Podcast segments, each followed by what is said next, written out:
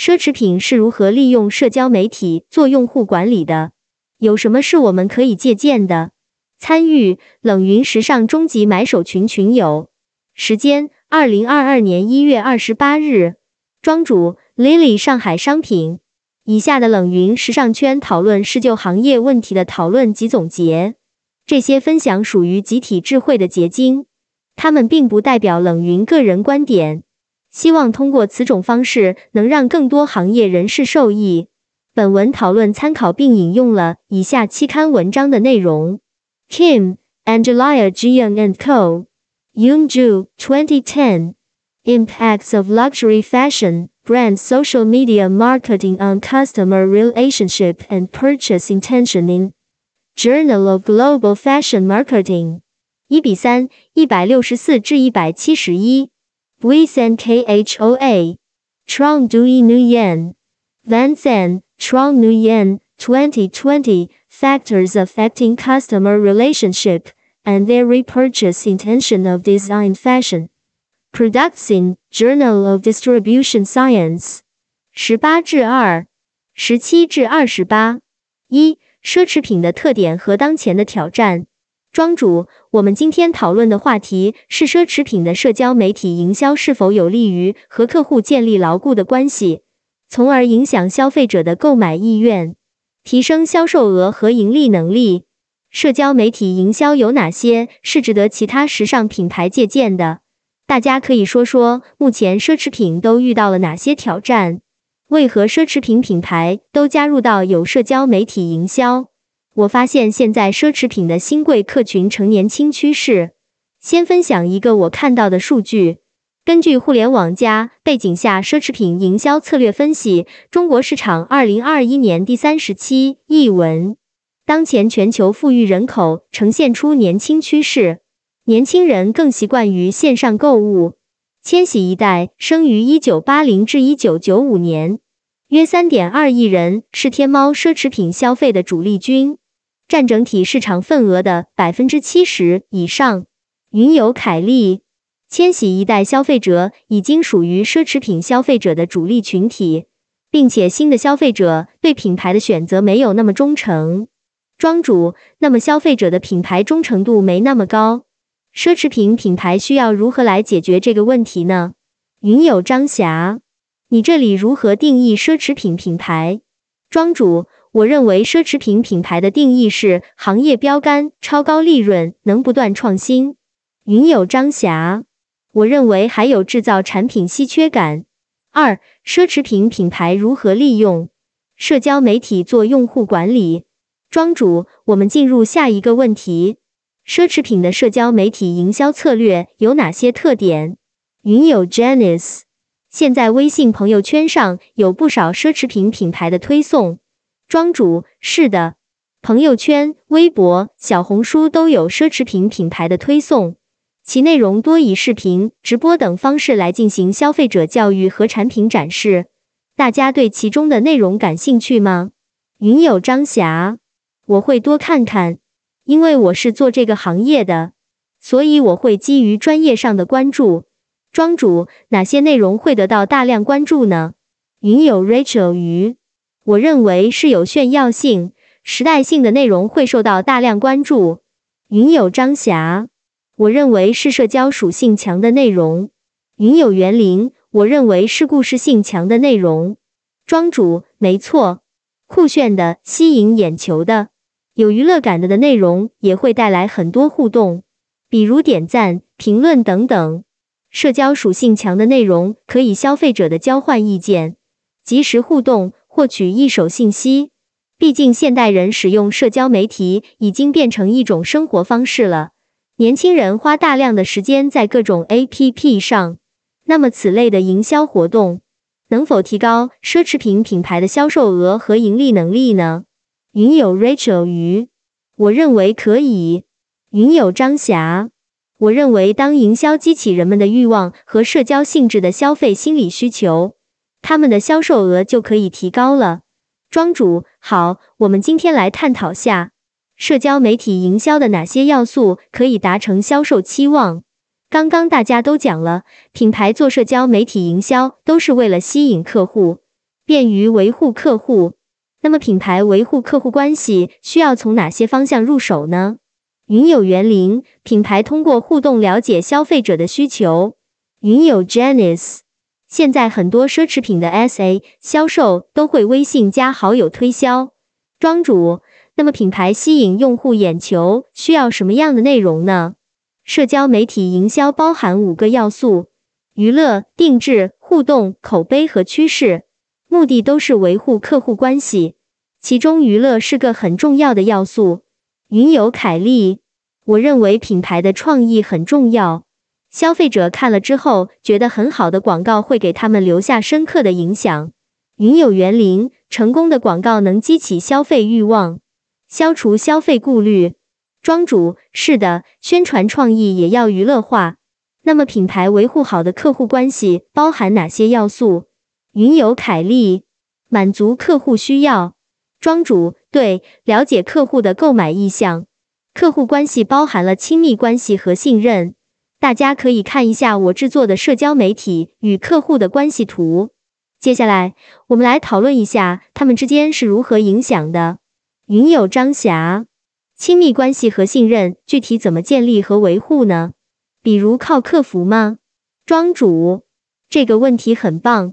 通常来讲，亲密关系的建立需要和用户及时互动交流，随时间积累维系情感关系。品牌的内容输出多，互动频繁，需要长时间的积累。信任是在建立亲密关系的基础上，通过社交媒体，用户和品牌建立起来，产生推荐和购买。比如关于亲密关系，我是 XX 品牌的忠实粉丝。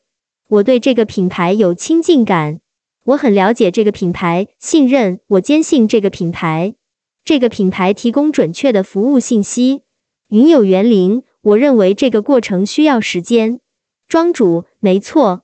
接下来探讨下哪些因素会影响客户关系和购买意愿，以及他们之间是如何影响的。云有园林，我认为款式第一，包括款式的稀缺性、珍贵性。品牌风格会对用户产生的影响。云友张霞，我们自己买衣服也是会先去翻翻自己买过的，觉得不错的牌子。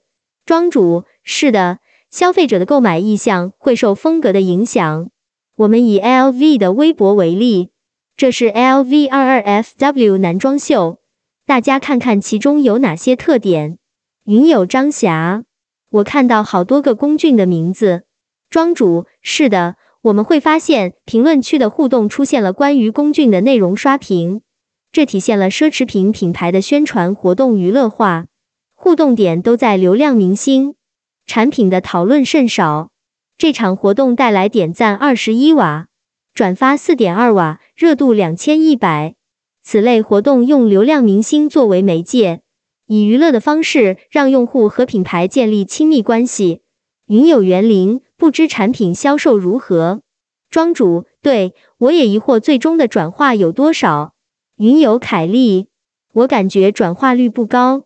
庄主，这里要说的是娱乐化的内容和口碑对亲密关系会产生积极影响，信任受娱乐影响更大。奢侈品行业提供的免费娱乐内容、定制服务和趋势社交媒体网站，这些都对加强客户关系有积极作用。例如，Balenciaga 秋季二十一系列打造的视频游戏《后世明日世界》，玩家从最新的秋季二十一系列造型行路中选择自己的形象，进入时间设定为二零三一年的游戏世界。井号明日世界即刻来玩井号微博话题页面阅读量达到一点七亿，所以由娱乐形成的顾客与品牌之间的关系是稳定的。足以诱发未来对品牌重要的顾客行为。下面是我制作的因素项目对应图，红字部分是重要因素。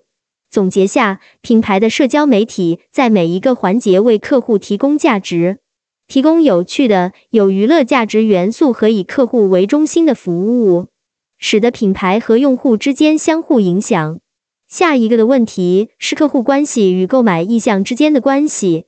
客户关系包含哪些？客户关系包含亲密度和信任，信任与购买意愿高度相关。信任受娱乐定制和趋势的影响。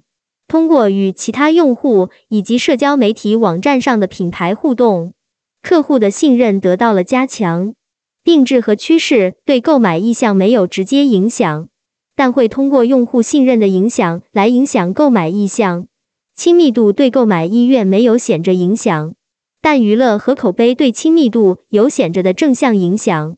所以在奢侈品牌的社交媒体中，我们会发现的每一个因素都对客户关系和购买意愿产生了积极影响，其中娱乐的影响最大。奢侈品牌应该在社交媒体提供大量免费的娱乐内容，以获取用户名人兴趣的真实信息，来留住老客户和吸引交叉客户。三，我们值得借鉴的方向。庄主，接下来我们进入第三部分：奢侈品牌的社交媒体营销，哪些值得我们学习，哪些要避坑呢？云有园林。我认为奢侈品品牌的娱乐性社交可以学习。云有 Janice，我认为奢侈品品牌中的有些有文化寓意的还不错，有印象，有粘合力，但要注意文化冲突问题。庄主是这个非常重要。现在的生活方式大量的泛娱乐化，定制内容是非常有价值的。云友张霞。前面讲的娱乐性社交是挺好的一种营销方式，定制内容的消费者需求大吗？庄主，这里的定制是指特定的活动，发布限量版商品，这类活动可以通过营销平台收集数据，整合客户的需求，为用户提供新的价值。云友张霞，特定的活动能详细说明一下吗？或者有没有案例？庄主。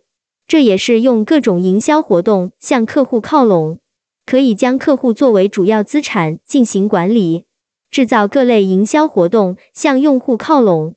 刚刚楼上有讲到的营销活动娱乐化，比如刚刚讲到的 Balenciaga 秋季二十一系列打造的视频游戏《后世》《明日世界》，都是社交媒体营销活动的娱乐化电竞视频游戏等。大家认为其中有哪些坑好避的吗？二十一年有很多明星翻车，使用社交媒体的同时，谨慎选择代言人。DR 最新发布的 DR VIBE 系列广告大片中，也罕见没有启用明星，而是邀请运动员，因为运动员形象健康。最后一点，品牌过度迎合市场，同质化的营销举措是否会丧失品牌之间的差异性？云有园林。我认为这应该不会。每个品牌都有自己的 DNA 的，千变万化，他们的 DNA 是不变的。云有张霞，对的，产品风格差异化还是蛮大的。庄主，所以我们可以值得借鉴的方向：一、将客户作为主要资产进行管理，制造营销活动向用户靠拢；二、社交媒体营销活动的娱乐化、电竞、视频游戏盲盒。三、谨慎选择代言人、明星代言翻车。四、思考过度迎合市场，同质化的营销举措是否会丧失品牌之间的差异性的问题。